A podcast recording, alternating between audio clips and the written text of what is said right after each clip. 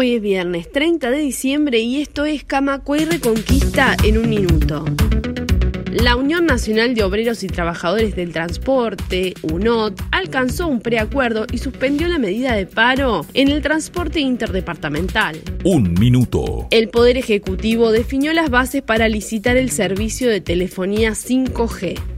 Las telefónicas podrán ofertar como mínimo 28 millones de dólares por cada espectro y entre las condiciones se les exige instalar antenas en el interior del país. Noticias en un minuto aprobación de la calle Pou cayó 10 puntos desde que explotó el caso Astesiano, según equipos consultores. Se registró el punto más bajo en el apoyo a la gestión del gobierno con 39% y se le atribuye a los casos del ex jefe de seguridad y Marcet. Un minuto. Más información en radiocamacua.ui.